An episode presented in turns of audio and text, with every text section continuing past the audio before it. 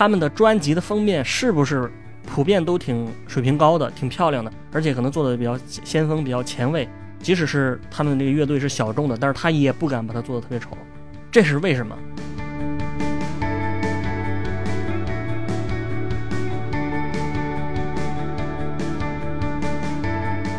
你想一下，这个综艺节目这个整个场景的布置啊，还有它展现出来那个世界吧，其实你在现实中是找不到原型的。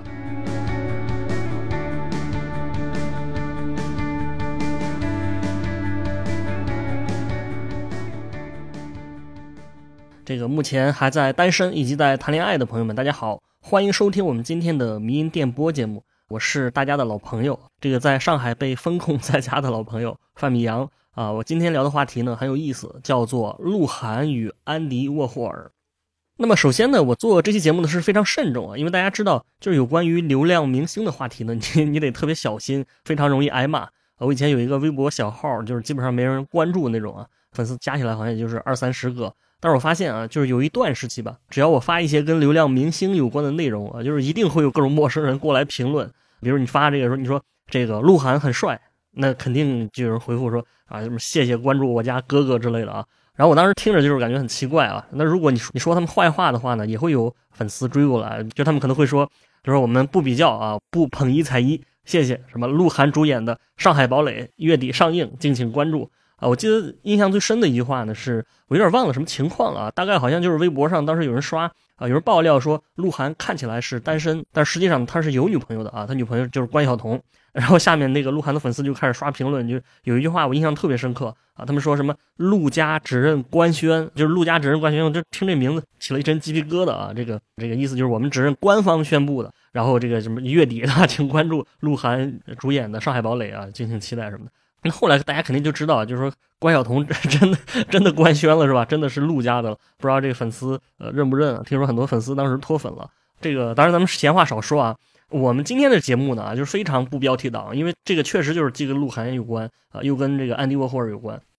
那么我想先从一个我观察到的非常奇怪的吧，我觉得非常奇怪一个现象开始说起。那这个现象呢是跟一个综艺节目有关啊，就是《奔跑吧》这个节目啊，呃，就跑男嘛，然后它是浙江卫视的一个综艺啊。他常驻的嘉宾就是邓超啊、陈赫啊、Angelababy，还有郑恺这几个人。就是在第三季的时候啊，鹿晗，当时鹿晗是呃，二零一五年，当时鹿晗是刚从韩国回来啊，他是一个流量巨星的这么这么一个身份从韩国回来的，相当于国外留学回来了，对吧？然后他也参加了跑男。然后他参加的话，大家也是非常有期待嘛，就说你这个就大牌来了嘛，就好像一个呃乡镇政府突然迎来了什么一个超级巨星啊，这不是六小龄童 是吧？过来呃给大家表演那个什么撸金箍棒什么的，就就就这么一个感觉。但是我发现啊，因为我看了那一期，我发现这个后来就出现了一个问题，就是说鹿晗参加完跑男之后，他的风评就不如之前好了。呃，你看完之后，你总是觉得他参加这节目哪里不对。感觉他这种巨星对吧？然后参加完之后，你就觉得，哎，好像这个鹿晗没有那么有吸引力了啊，然后也没有之前那种什么韩流对吧？时尚偶像巨星这种感觉了啊，那光环感就没有了。这是我的感觉。但是你去网上你搜一下啊，你会发现不光是我这么感觉，就是很多人都是觉得说鹿晗啊，用有文化的说法就是鹿晗在跑男上去魅了啊，就是大家对他的好感，你参加完之后不但没有上升，反而下降了，这是为什么呢？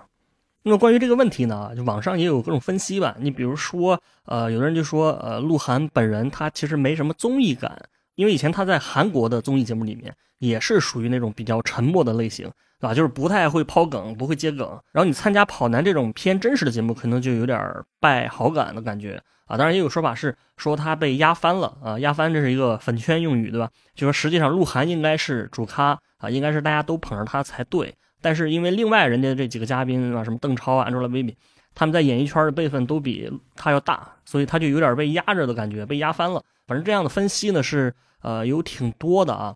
那么首先我得说这一类的分析肯定是有一定道理的，但是呢，关于这问题我自己也有一个见解，我认为他们其实没有分析到问题的，没有触及到问题的本质啊。我的结论就是，之所以他在跑男减分，这不是因为鹿晗本身的问题，而是因为。跑男这个节目的问题，而且他的问题跟这个节目内容也没什么关系，而是因为《奔跑吧兄弟》它的平面包装设计或者说视觉设计做的太差了啊！这是我的一结论啊。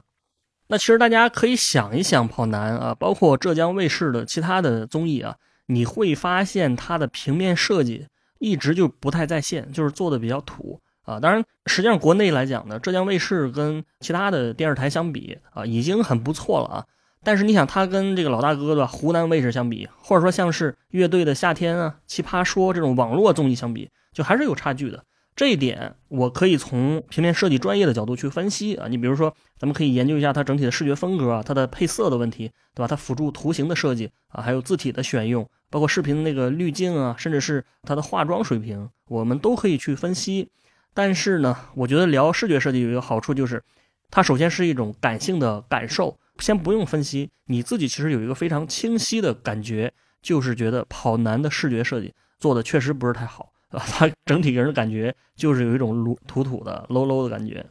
那么听到这里呢，你可能也会说了，你说你这个是奇谈怪论啊？那一个节目好不好，主要还是看它的内容实质，而不是看这种表象的啊视觉什么设计这种东西啊。我就让你就觉得你是不是这个？因为你是学设计的，所以你老这么说啊？那我觉得这个还真不是大家想的这样啊。我之前其实一直有这个念头，但是最近我看了一本书，一本书它里面有一个观点。我发现这书里面非常好的印证了我的这个猜想。这本书叫做《流行音乐与资本主义》，它是一位日本的学者写的，呃，叫毛利佳孝。这个学者他是研究音乐和传媒领域的。那这本书呢是讲那流行音乐嘛，就是讲它的演化历史啊，什么摇滚啊、爵士啊、R&B 啊，还有这个日本的 J-pop，还有这个韩国的 K-pop，它都有涉及。这本书里面肯定也是谈到了偶像产业。那关于偶像产业，它有一个非常精彩的论断，他是这么说的：他说，偶像也就是 idol 的登场啊，super idol 的笑容，呃，idol 的登场是一九六零年代到一九七零年代发生的，呃，就是音乐圈发生的象征性的变化。就是六十年代的时候，已经有一些类似于偶像歌手的人存在了，后来偶像产业就逐渐发展起来了。他说：“偶像歌手跟普通歌手不一样的地方，就是他们对于歌唱力啊，其实就是唱功嘛，歌唱力的缺乏。那既然唱功不行，他们的卖点是什么呢？这个作者也说的很明确，他说偶像歌手是一种以视觉为中心的存在啊，就是说他们的核心卖点是视觉，是一种音乐之外的一种特征。”那么大家其实可以想一想这事儿啊，我觉得他这个说法是非常有道理的。偶像歌手确实他所有的方面都是跟视觉相关的啊，因为你想，你当偶像最重要的一个核心点是什么呀？就是无非就是长得好看，对吧？颜值得高，当然身材什么的也得好。但是一个专业的歌手，其实长相不是那么重要的。你比如我们国内的，像是什么刘欢老师、这韩红老师、孙楠老师，那这些歌手他们的形象其实不用太好看，甚至也不用保持什么身材。他们有歌唱实力啊，但是偶像这个行业完全就不是这样。就是说你唱功先不说，但是你首先得刚说长得好看，穿着时尚，而且你需要很专业的摄影师，从各种特定的角度去给你拍摄这个写真啊，给你拍大片啊啊，然后这个物料得投放到各种媒介上、各种媒体上。你想想，鹿晗之前就有一张，就是他回国之前吧，有一张特别经典的照片，我觉得对他的那个形象的塑造非常作用非常大。就是他戴了一个帽子啊，我把，这个会放到我们资料介绍里面，就是。它是一个黄色的帽子，然后它是歪着戴的，然后鹿晗呢是染了一个黄发，然后他的表情是在微笑。这个应该是他在韩国的时候拍的啊，就是做的非常专业。这个其实给他形象加分很多，然后肯定包括其他的什么宣宣发物料吧，一定是在平面设计方面做的水准很高的，包括你的专辑的封面啊啊，你的 ins 啊，你的微博上面的照片啊，包括你微博，甚至包括你微博上面的文字风格，你都得精心排版。而且你都得用一些呃看起来特别不太一样的格式，你不能像我们这样说，今天我中午吃了什么黄焖鸡米饭，晚上吃了沙县小吃，对吧？然后就干嘛？这这个肯定不行啊！那个你去看一下，他们的那个一般都是有自己的格式的。所以综合下来，就是大家对于偶像明星的一个直观感受，确实就跟书里说的，就是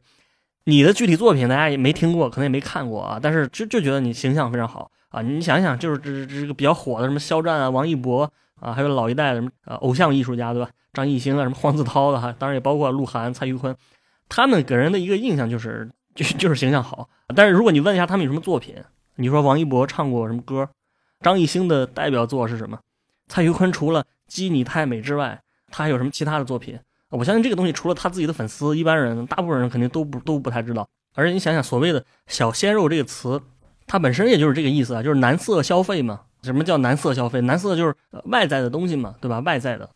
跑男这个节目的化妆，包括它的平面包装都很不专业啊，或者说，或者更准确说，它的调性是不太符合了。因为刚才说了，人家是从韩国归来的这个这这个时尚 idol 流流量巨星，那么跑男他其实走的是搞笑啊，就是接地气的这种路线啊。邓超、陈赫、什么郑恺、沙溢这人，这几个人都是搞笑气质的，都搞笑男对吧？搞笑男啊，然后他跟鹿晗这种就呃就是完全不一样啊，完全不搭调。你看到鹿晗那些韩国写真，你再看一下他跑男里面那个展出的那个形象，穿着什么那个破 T 恤啊，就是那种感觉，其实完全就是一个精修的效果图跟 卖家这个反图的这么一个效果的这这个区别的。当然，关于综艺节目本身的啊，就是我其实之前找过一些研究资料吧，呃，我其实觉得可以用鲍德里亚的一个理论来分析一下。呃，鲍德里亚他不是有一个拟像的概念嘛，还有一个超真实的概念，其实基本上它能概括综艺节目。你想一下，这个综艺节目这个整个场景的布置。啊，还有它展现出来那个世界吧，其实你在现实中是找不到原型的。这种没有原型的 这这这个东西，它就可以理解为它是一个拟像，对吧？它是一个虚假的东西，但是我们会把它当做真实。你说这《快乐大本营》里面啊，那个什么快乐家族，对吧？那个棚里面拍的那个温暖的感觉啊，以及那种色调、罐头笑声什么的，这些现实中都是没有的。这个东西是虚假的，是一个拟像，但是我们会把它当成真实。那这个偶像其实也是，就是它是人为打造出来的一种视觉消费品啊，现实现实中根本就不存在，现实中并不存在一个照片里的那种鹿晗，存在的只是一个扮演鹿晗角色的鹿晗，鹿晗啊，我今天就不展开鲍德里亚了，因为我之前那个毕业论文用了很多鲍德里亚，我今天不展开了。我说的意思大家应该明白，就是说鹿晗和跑男他们两个定位是是错位的，对吧？所谓的媒介即讯息嘛，形式即内容嘛，什么意思？就是跑男这个。节目这个媒介本身，他传达出了一个错误的鹿晗的信息啊，他传达出郑恺、传达出陈赫的信息是对的，但是传达鹿晗就是错误的。你又不用看一些技术细节了，反正只要他参加了，就是无论他怎么做，我觉得就很难说是一个正确的选择。你想，为什么一个奢侈品店一定要开在高端商场啊？你很少有说我去菜市场买菜什么，这顺顺手买一爱马仕，对吧？这个不太可能，就是因为。商场的本身以及它周围的地段吧，本身就能传达出产品的价位信息，还有这个地位信息。其实这个我突然想起来，前段时间跟朋友聊一个话题啊，就是这个朋友说说为什么国内的平面设计水平会这么差？呃，尤其是一些大街上的招牌什么的啊，你去看一下这个字体都很丑是吧？这个颜色用的也全不对啊，是不是国内的设计师有什么问题啊？说怎么提高中国的平面水平？我觉得这现象首先确实是存在的，就整体而言，国内的水平确实不高啊，尤其是你对比一些日本啊，或者说欧洲什么地方。那当然，我们的设计师也经常去呼吁说，整个社会啊，我们要重视设计啊，我们用设计去改变社会，改变国民的审美啊。但是从我个人的角度来看呢，设计，尤其是平面设计，它本身就是依托于商业社会存在的。你从经济学角度分析一下，你会发现这个平面设计呢，它不光是设计师的审美表达。它更像是一种市场经济的一个调节信号。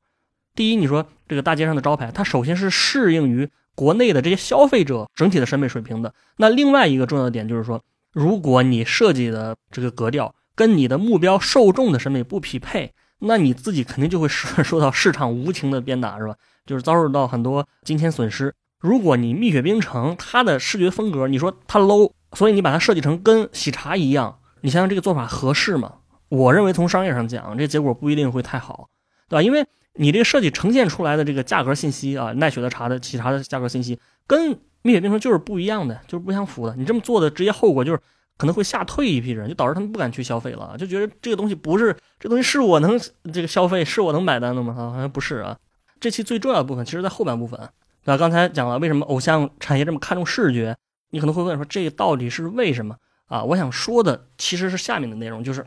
实际上，并不是只有偶像歌手才会这么看重视觉，而是因为音乐产业本身就是，或者说它也是一种视觉艺术。这个现象，你可以想一下各种乐队的这个专辑的封面啊，或者你现在就打开你的什么网易云音乐或者苹果音乐，你看一下，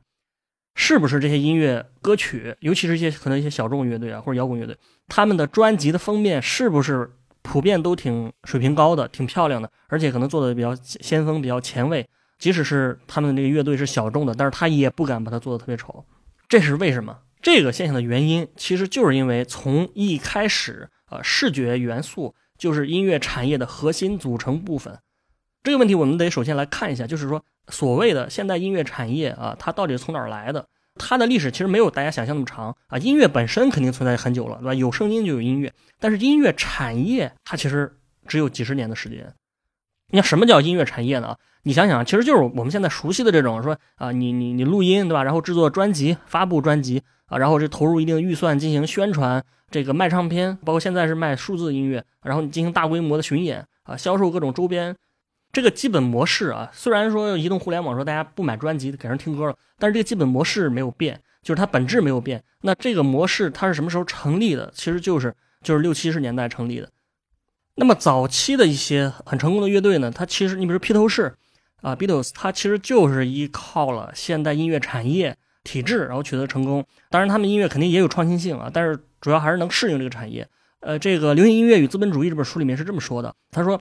披头士将黑人的蓝调和摇滚乐中的黑啊，就是就是黑人的那个色彩进行漂白之后，带着清新甜蜜的流行感登场啊。然后随着时代的改变，他们开始在音乐中尝试起了各种各样的实验，比如迷幻之声的引入，以及1967年专辑佩伯军士的孤独之心俱乐部乐队，这个是他们专辑的名字啊，这名字很长。然后以这个专辑为代表的最新录音技术的运用。以及啊，在另外一张专辑，就是白色专辑中，可以听到来自同时代的实验音乐的影响。这些都大大改变了既有的所谓的摇滚乐的概念。当时的业界一边利用着摇滚乐的实验性和激进姿态，一边确立了音乐产业的整体制度。这个其实说它的这个音乐产业就逐渐形成了。那么在这段话当中呢，啊，我其实不是分析音乐，我是想说这两个专辑，刚才提到的这两个专辑，就是这个佩伯军士，还有这个白色专辑。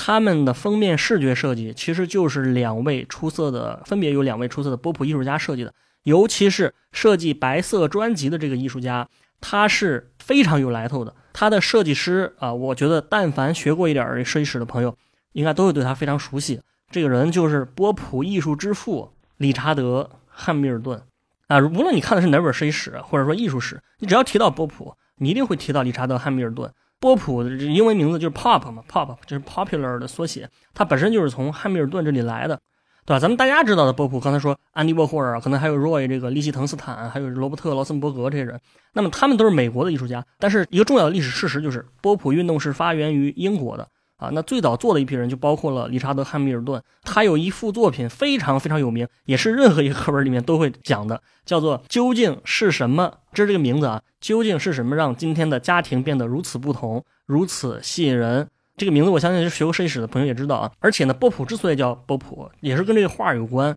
不了解这个汉密尔顿的人啊，你可能就听到这个名字挺奇怪，什么什么让今天的家庭什么不同，如此吸引人，很奇怪又长的名字啊。但是其实你也可以听出来，就是他肯定是想表现现代家庭是如何不同、如何吸引人的。这幅作品的一个思想就是说，他在表现现代生活。那么这个画的具体内容，首先它是一幅拼贴画啊，这个我也会放在咱们资料里面。它的主要内容其实是一个家庭内部、房子内部的场景，然后它的核心人物是一个健身男，就摆了一个健身的 pose 啊，有点像一个健身教练对吧？健身教练托尼啊，Kevin 啊。然后这个健身教练拿了一个很大的一个棒棒糖啊，也是拼贴上去的。这棒棒糖上面有个单词啊，就是 P O P，就是 Pop，对吧？就是 Pop Art，就是所谓的波普艺术，就是翻译自这个单词。而它意思就是说，流行艺术、大众艺术，或者说普通艺术吧。一会儿我给解释一下精神实质啊，它是跟主流艺术、传统的艺术相对的。那除了这个健身男，那后面的画面里面啊，有个沙发，上面还坐了一健身女啊，这是画面里面的两个人啊。然后这个房间里呢，摆的都是啊现代生活、现代家庭里一些常用的电器。你比如说电视机、录音机、真空吸尘器啊，还有福特汽车的 logo 啊。然后窗外还有一个电影院，包括商业电影的海报啊。反正总而言之呢，它就是表现了一个现代家庭拼贴手法。就是这是汉密尔顿最有名的作品。那么汉密尔顿是英国人，他画这个画的时间是一九五六年啊。你想人家这个五六年就这什么都有了，对吧？六十年代这运动就传到了美国。其实美国的波普艺术家肯定是更出名的。为什么都是波普艺术呢？是因为他关注的这个主题啊什么的都都是有点像的啊。你总体上来讲呢，美国的艺术家关注的也是现代生活中的一些日常吧，或者大众流行的东西。你比如说安迪沃霍尔，他最出名的几个作品不就是玛丽莲梦露最出名的女明星嘛？啊，还有什么可口可乐最出名的大众饮品啊，还有金宝汤的罐头啊，这个是在美国非常畅销的食品。那他为什么老画这东西呢？其实他自己说过，他说啊，安迪沃霍尔他亲口说的，他说。美国这个国家最伟大的地方就在于，他开创了一项传统，什么传统呢？就是其中最富裕的消费者与最贫穷的消费者购买的都是相同的东西啊！你可以在电视上看到可口可乐，你知道总统喝可口可乐，伊丽莎白泰勒喝可口可乐，然后你想想，你也喝可口可乐，对吧？可口可乐就是可口可乐，没有钱能让你买到比这个街角流浪汉所喝的可口可乐更好喝的可乐，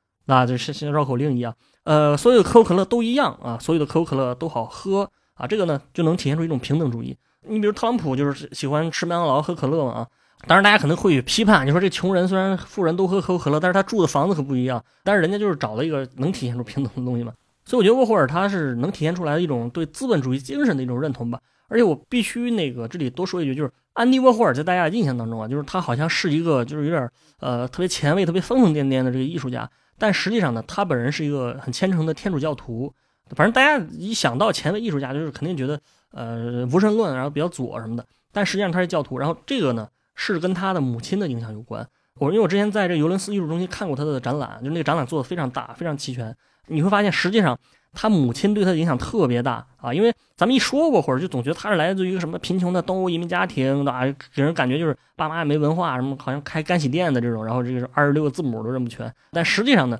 沃霍尔他妈啊是一个很有天艺术天分的这么一个人啊，就是他不光是教给了他画画，还给他买各种杂志啊、漫画、海报之类的。所所以说，他的母亲是他的艺术道路上的启蒙者啊，这可以这么说。这是沃霍尔一些个人情况啊。另外，我们知道，就是他的艺术手法就是不断的重复嘛。你看玛丽莲梦露啊，还有那个金宝汤罐头，都是不断的拼贴重复。尽管它每一幅也有区别，但是从远处看起来都是都是基本上是一样的，对吧？那重复，这是重复性的力量啊。那除了这个呢，它其实还有一个，我觉得还有一个特点特别值得说，就是他的作品颜色都非常艳丽，而且它是冲撞感就特别强，就高纯度的那种颜色冲撞。其实这个色彩风格啊，我个人认为，就是它除了一种是一种艺术上的追求之外，它本身也是体现了。一种意识形态，就我忘了在哪里看过一篇文章了啊。他是说，在苏联还在的时候，美国人到了苏联之后，就发现，就苏联有一个很大的不同点，就是啊，苏联没有颜色，就是它的颜色非常少，很单调啊，跟美国比起来就很单调的。其实你看一些朝鲜的纪录片，你会发现好像也差不多的，就是大街上真真没什么颜色，就灰不拉几的啊。所以我说，实际上这种很艳丽的颜色本身。也是资本主义的一个，首先它是一个现实的现象，都是特别艳丽的，它是这个丰裕社会的一种象征。也就是说，它在这个商业和物质方面非常发达、非常繁华，这本身也是体现出一种呃物质方面的意识形态吧。另外就是刚才说波普的本身的表现对象，它也不是那种非常严肃的东西。你比如说古典艺术啊，一般都是画宗教故事，非常崇高、非常严肃的东西，但是波普就是日常。关于这一点呢，这个理查德·汉密尔顿。他从一开始就说了，就是他曾经给波普艺术下过几个定义啊。他大概这么说的：他说，波普艺术是流行的，也就是说为大众观赏而做的，而不是小众高雅的那种。波普艺术是转瞬即逝的，可随意消耗的，不追求那种崇高性、永恒性啊。还有，它是廉价的，大批量生产啊，然后面向年轻人的，诙谐风趣的。轻松又方便的现代生活，他他想展现这个。然后他说，包括艺术是性感的，是恶搞的，是魅惑人的，还有大买卖化的。大买卖化就是大批量的商业制造嘛，跟这有关。当然，这也是为什么汉密尔顿他想给这个披头士设计封面啊，因为披头士，你想他动不动就卖几百万张专辑，你说这个东西这个销量是很大的。就是你的作品如果能被几百万人买到，你是不是很高兴？这是刚才说汉密尔顿给这个披头士做做封面啊。其实不光是英国这波普艺术家，其实美国的波普艺术家也会做，就是刚才说。安妮·沃霍尔，那么他就给乐队设计过封面嘛，而且他设计这个也非常经典，而且大家我觉得肯定也见过啊，你或多或少应该从哪些地方能能见过一面，只是你不知道那个是啊，就是他给地下丝绒乐队设计过，呃，这这个封面啊，这个图案就是一根黄色的香蕉啊，我一会儿也把它放在咱们这个资料介绍里面。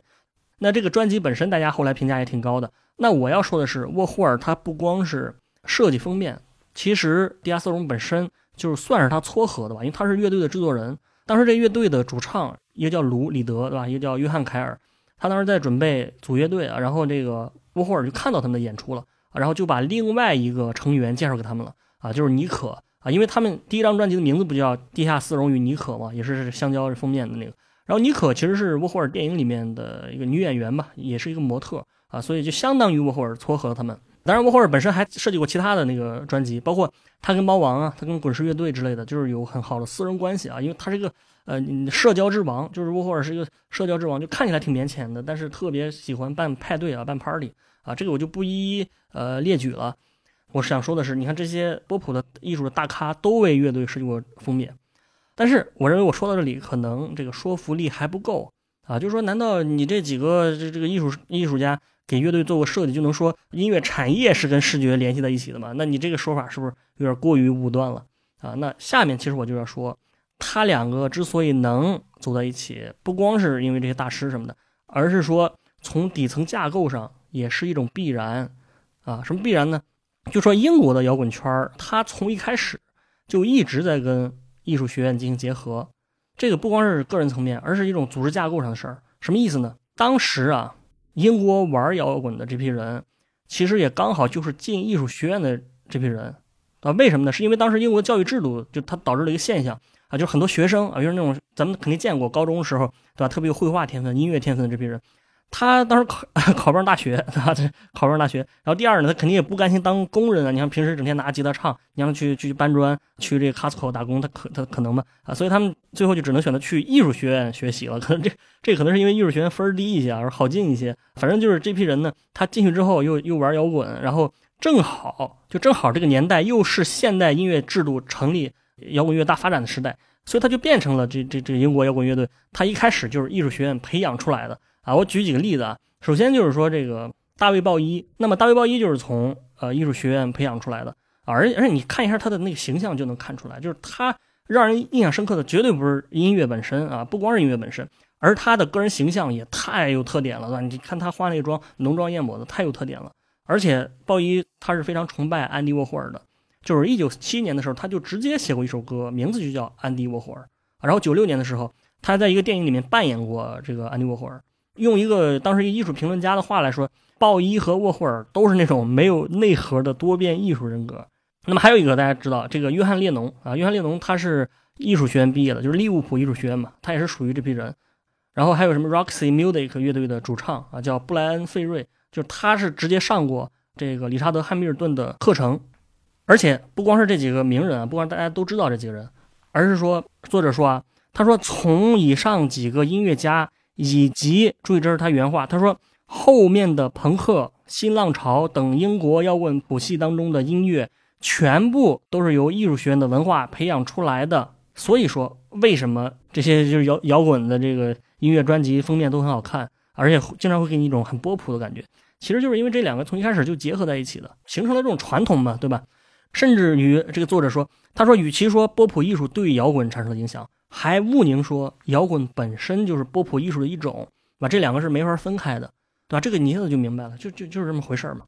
所以在这个基础上，我刚才说这个，对吧？大家就形成了这种看重视觉设计传统，对吧？为什么小众乐队，呃，很小众，他可能没多少预算，那他还是一定要把预算放在这个视觉设计上啊？为什么？另外，你其实你可以想想这个乐队的夏天节目，它的平面包装，我不知道他们是不是做过调研，或者是不是看过那本书，就是月下的视觉风格，其实正好就是波普风格。啊，你想想，尤其是第一季，你想想它那个配色啊，那种拼贴的东西，那么阳光沙滩啊，啊，那种很很很多彩的、很活泼的啊，那个其实就是波普风格啊。当然，另外呢，现在比较流行的几个风格，大家老说什么孟菲斯啊，包括蒙德里安的啊，包括什么啊蒸汽波啊，什么千禧年啊，什么赛博朋克啊，什么蒸汽朋克之类的，他们都有自己的特点。但是整体而言，我觉得他们有一些共性吧，或者或多或少啊。当然，那个蒙德里安不可能，因为蒙德里安比那个什么要早。但是后面这几个可能。他其实也是受到过波普的一定的影响，波普他的精神实质，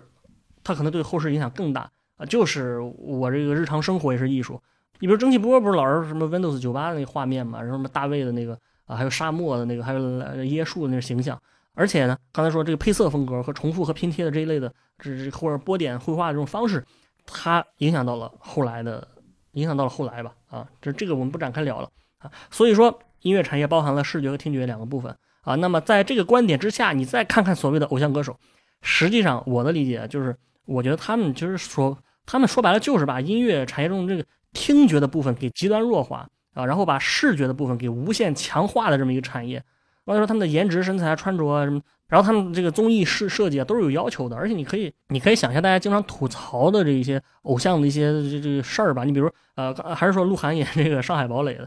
不是说《流浪地球》打开了中国科幻的大门，然后鹿晗亲手把它关上了吗？是《上海堡垒》真是太烂了，因为我看过《上海堡垒》这个小说啊，虽然那个小说写的也是文笔很拙劣，但是人家基本的情节还是在线的。你 你你这个拍电影是什么鬼啊？我作为一个书粉就觉得他侮辱了《上海堡垒》的。他演了一个飞行员啊，然后呢还留了长发，就长头发，这个本身就不合理，因为你当时世界都快毁灭了，而且你是开战斗机的，你你留这发型不对呀，而且你那帽子根本就没戴进去。包括李易峰之前演的一点，哎，他的名字能说吗？啊，李易峰的，他演的电视剧啊，大家也是吐槽说他这个呃演民国的角色，但是留了一个他现在的这个发型，这些都都不合理，就觉得他不敬业。但是你听了我们今天节目，你可能会觉得说这个现象其实有点好理解，因为。偶像的本质就是视觉艺术嘛，啊，你如果强行让他换了一个发型，那对他来说这形象伤害也太大了，对吧？可能可能这个形象本身就不存在了，对他们是一种基础性的破坏。但你可能说，难道他们就不正视这种职业精神吗？但是人家就是重视职业精神才没理发呀，因为他的职业精神就是偶像的职业精神，你的职业精神是电影的职业精神，演员的职业精神啊，那个是作为歌唱家的职业精神，对吧？这不是一个行当，而且他的针对群体也不是普通大众，可能就是粉丝为主吧，或者说粉丝为主。或者说两两者结合啊，两者结合。其实这制片方、这导演他肯定也知道这个设置不合理，但是人家用这个人就是要获得，要获得他粉丝的那个，就是要获得他粉丝的钱什么的。这说的有点赤裸裸了，好吧？这个就是我们今天聊的啊。其实我感觉有点意犹未尽，但是一看呢，就是已经录了很长时间了，因为我想聊一聊这个综艺的，刚才那个讲拟真的呃现象，就是。呃，那鲍德里亚那理论啊，以及一些电视产业发展的，因为我前期下了特别多的资料，都整理不完了。那以后有机会再再聊吧。今天就主要聊这个鹿晗与安迪沃霍尔。其实我这个节目本身想叫“肖战与越战”啊，肖战就是呃，咱们知道肖战嘛，越战就越南战争，因为波普艺术跟越南战争是有一些精神上的联系的。但后来我就觉得，不如聊这个鹿晗更，虽然他们现在没有肖战火了，但是我觉得更典型一些吧啊，更典型。而且这你要现在骂肖战的粉丝是呃不合适的，因为。他他肯定会过来把 咱们节目啊不说了，respect respect 都尊重啊都尊重，对吧？然后鹿晗就是要安全一些啊，因为呃鹿晗凉了嘛，呃不不不啊，因为之前这个我我之前说了嘛，一说鹿晗就很多人评论，但是到了后来我忘了哪一年，就是后某个时间点之后，可能就是跟关关晓彤官宣之后，你再发你再发鹿晗就没有人评论了，甚至你把这天朝四子啊鹿晗张艺兴黄子韬吴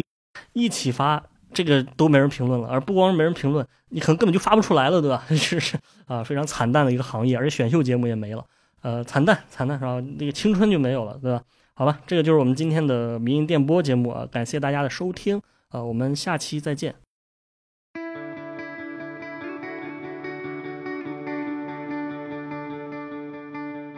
今天的迷音电波节目就到这里。感谢大家收听，我们的背景音乐是来自于青岛的乐队阁楼演奏班。那也欢迎各位朋友们在小宇宙、喜马拉雅、网易云音乐等不同的平台上关注我们的节目，关注迷音电波。再次感谢大家，我们下期见。